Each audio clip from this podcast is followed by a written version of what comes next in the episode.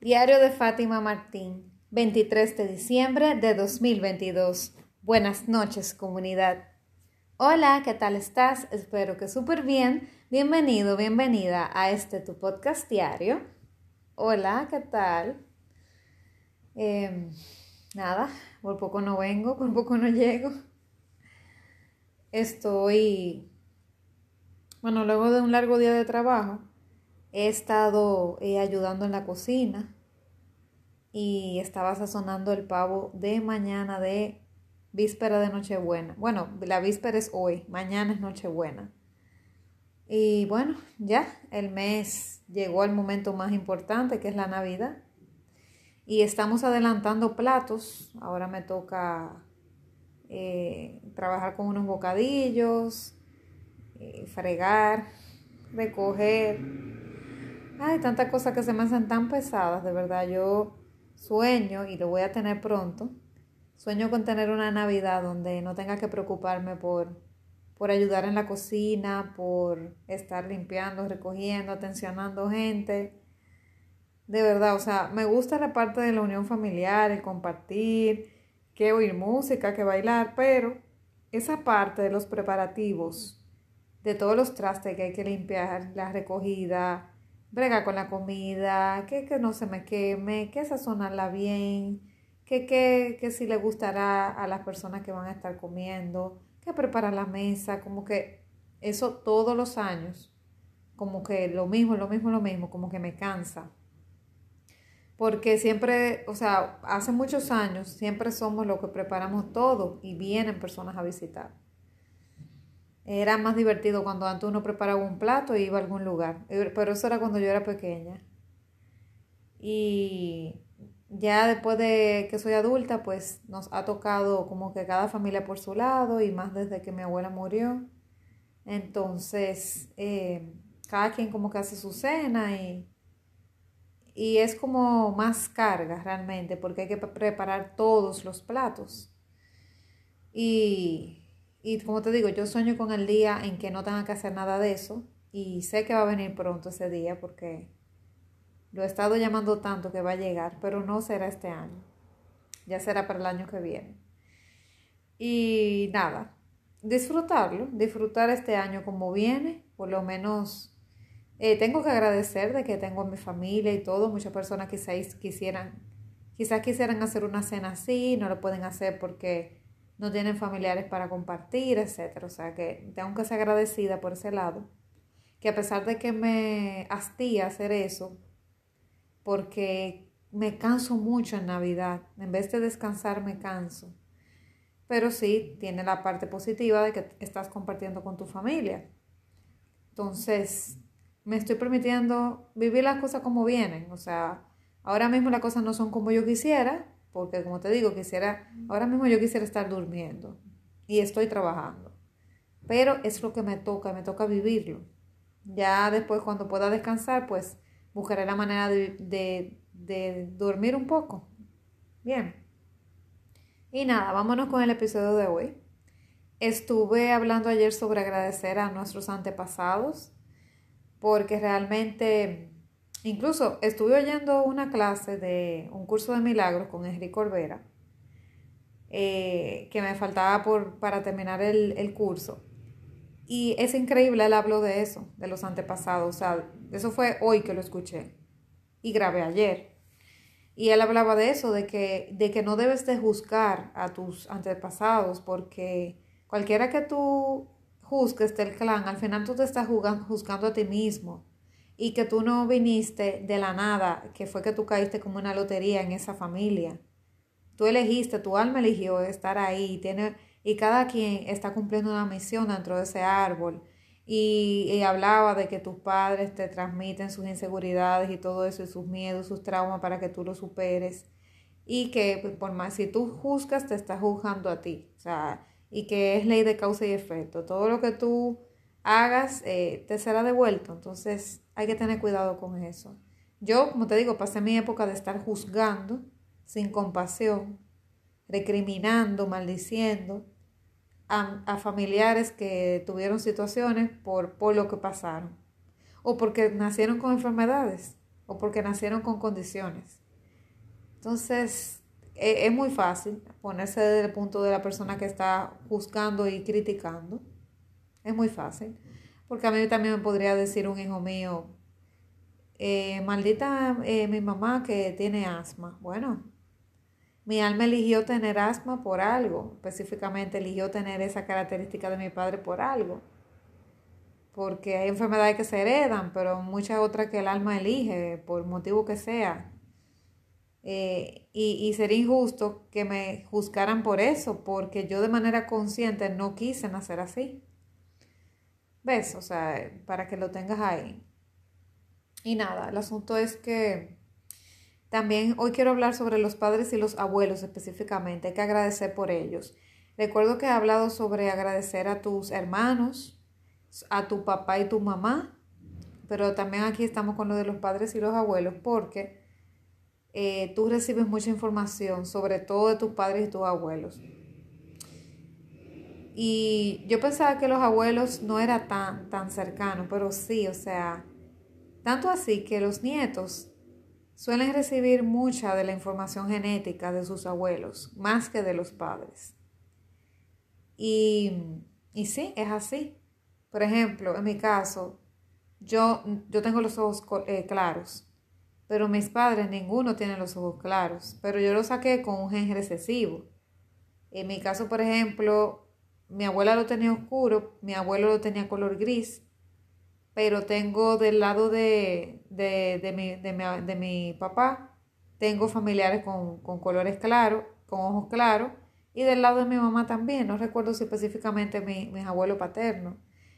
Pero la cosa es que muchas veces hay características que tú tienes que tú la sacaste de tus abuelos, aunque tú no lo, aunque tú no lo creas, y no de tus padres, o sea, de tanto que tú te pareces a tus abuelos, porque esos genes recesivos que pasaron los abuelos a tus padres, te los pasan los padres a ti, o sea, te los pasan en, la, en la carga genética, a ellos se lo pasaron como recesivo y ellos te lo pasaron a ti y a ti entonces ese gen recesivo te pasó como dominante. Yo tengo, por ejemplo, un primito que no se parece en nada ni a su papá ni a su mamá. Y al final, si tú pones una foto del papá de la, de la chica, o sea, del abuelo del niño, el abuelo materno del niño, él se parece mucho a su abuelo materno. Entonces, y más allá del físico, hay muchísimas otras características que tú tienes de tus abuelos. De los, por ejemplo, de los abuelos, em, Muchas veces heredamos de la, personalidad y la, la parte emocional y de los padres la parte de la sexualidad. Eso, eso he leído también. Porque eh, tus, eh, los órganos internos, ¿verdad? Los órganos sexuales, bueno, pues tienen relación con el asunto de los padres. Ya de los abuelos tú recibes la parte emocional. Y por ejemplo, de la madre materna, eh, de, la, de la madre materna, de la abuela materna, eh, tú tienes una conexión grandísima con ella. Yo creo que yo he hablado algo de eso aquí. Porque tu madre, tu abuela materna, tuvo a tu mamá en el vientre y las niñas, solo aprendí hace poco, las niñas a los 40 días creo que es de gestación, no recuerdo exactamente el tiempo, el feto, que va a ser una niña, ya ella forma eh, a los cuatro meses, creo, sí, a los cuatro meses de gestación es, no a los 40 días, no a los cuatro meses de gestación de la madre, ya si ese feto es una niña, ella desarrolla lo que se llama sus óvulos y, sus órganos sexuales y, forma los óvulos, de, todo, de todos los óvulos que va a tener a lo largo de su vida de esta niña. Y entre esos óvulos estás tú. Entonces llega un momento que mientras tu abuela está embarazada de tu madre, tu madre ya tiene los óvulos tuyos y de tus hermanos, si tienes hermanos. O sea que están los tres, las tres al mismo tiempo. Están tu mamá, tu abuela y tú, ya seas hombre o seas mujer, ahí adentro con tu abuela también. O sea, qué maravilloso. Pero así como pasa eso, viene la carga emocional. O sea que si te pones a pensar, de, esa, de tu, tu madre, si sufrió algún trauma con tu abuela cuando ella estuvo embarazada de ella, ya sea porque no la querían emocionalmente, ya sea porque tenía miedo de algo, vivió una vida estresada, difícil, se lo pasó a tu mamá y tú viviste eso con ella, como bueno, como un óvulo, ¿verdad? Pero tú lo viviste también, o sea, te lo van a pasar. Y lo que tu mamá sintió con tu embarazo, también te lo van a pasar, o sea, claro, cuando tú estás en el óvulo de tu mamá, que, que tu mamá es una bebé, no lo vas a sentir, pero sí lo vas a cargar, eso va a ser información genética que te va a llegar. Entonces, por eso es que bueno trabajar mucho, sobre todo el asunto de nuestros abuelos y nuestros padres. Yo, por ejemplo, cuando hice, que te lo mencioné ayer, cuando yo hice la constelación familiar, yo recuerdo que, que salieron muchas cosas de mi abuela materna que yo tenía que trabajar. Y yo decía, wow, pero es que es mi abuela, ¿por qué, me, ¿por qué tengo yo que poner tanta atención si es mi abuela, no mi madre? Pero sí, o sea, la carga de tu abuela materna está íntimamente relacionada con los, con los traumas y miedos que te pasa tu mamá a ti. Y así mismo es, o sea, yo me he dado cuenta que lo mismo que mi abuela tenía, que no resolvió, se lo pasó a mi madre y mi madre tampoco lo resolvió y me lo pasó a mí.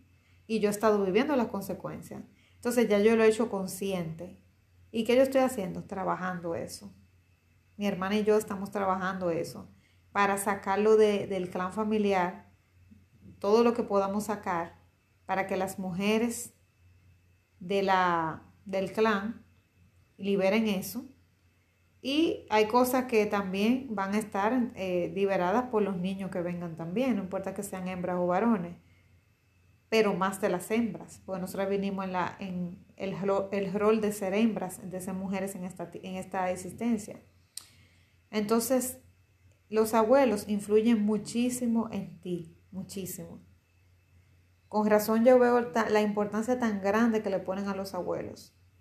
Porque es que tus abuelos no son simplemente los papás de tus padres, sino que te pasan muchísima información, muchísima información, te digo, física, rasgos genéticos, actitudes, comportamientos, pero también te pasa mucho de la parte emocional, como te digo de la parte de, tu forma de ser o de traumas que tú tengas, de miedo, de inseguridades, de situaciones que tú no sabes de cómo vienen, pero tú las tienes y es porque te la pasan.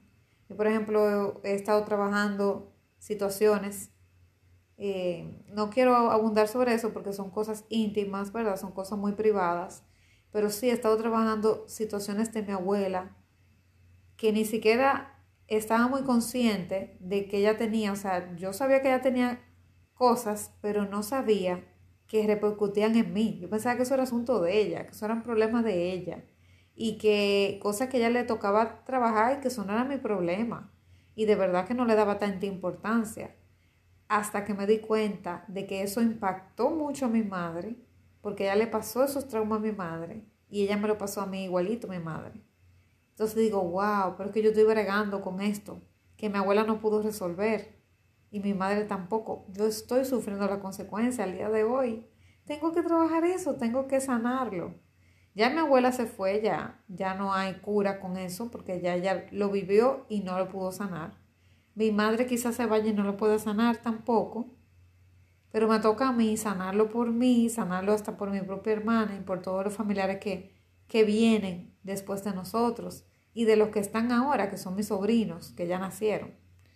Entonces, imagínate, tú tienes que hacerte consciente de la importancia de, de, que tiene tu clan familiar, tu árbol genealógico en ti, en tu vida.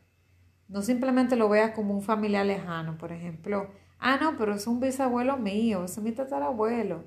Sí, pero es que están íntimamente relacionados contigo. Y en la medida que tú aprendas a aceptar eso e indagues también, averigües cómo era ese familiar mío, em, qué enfermedades tenía, qué características, cómo, se, cómo vivía, que tú entrevistes familiares, no sé, que, que hayan sabido de esa persona, indagues, tú vas a encontrar muchísimas cosas, muchas informaciones que tú no te imaginas. Y hay cosas que salen en circunstancias de constelaciones familiares también, que quizá tú no sabías, pero salen. Eh, o sea, con alguna pregunta que te haga el constelador, hay cosas que salen, hay secretos que salen, hay otros que no, pero es una manera de tú ir sanando. Entonces, recuerda que estos días que quedan, vamos a ir hablando sobre ti, también voy a ir hablando sobre un miedo muy grande que hay en la vida, el miedo más grande que tenemos. Vamos a ir hablando sobre, también me falta hablar sobre el 2023 y estos retos que vienen. Entonces, ahí es que estamos. Estamos ahora mismo en la parte tuya, descubriéndote, utilizando herramientas para conocerte, agradecer a tus antepasados, eh, ver la relación que tienes con tus padres, con tus abuelos, con tus hermanos, porque todos viajamos en grupos a transformarnos y a trabajar cosas. Y nada, en los días que vienen, en lo que el podcast termina, pues vamos a seguir ahondando sobre ciertos temas y espero que te interesen, espero que sean importantes para ti. Déjame en los comentarios o un DM, como tú quieras, si hay algún otro tema que te interese, que podamos grabar, porque todavía me quedan dos, temas dos días libres que yo puedo todavía elegir temas random, que, pero ya los otros ya están todos armados. Así que nada, medita sobre esto y nos vemos mañana, seguro que sí. Un fuerte abrazo.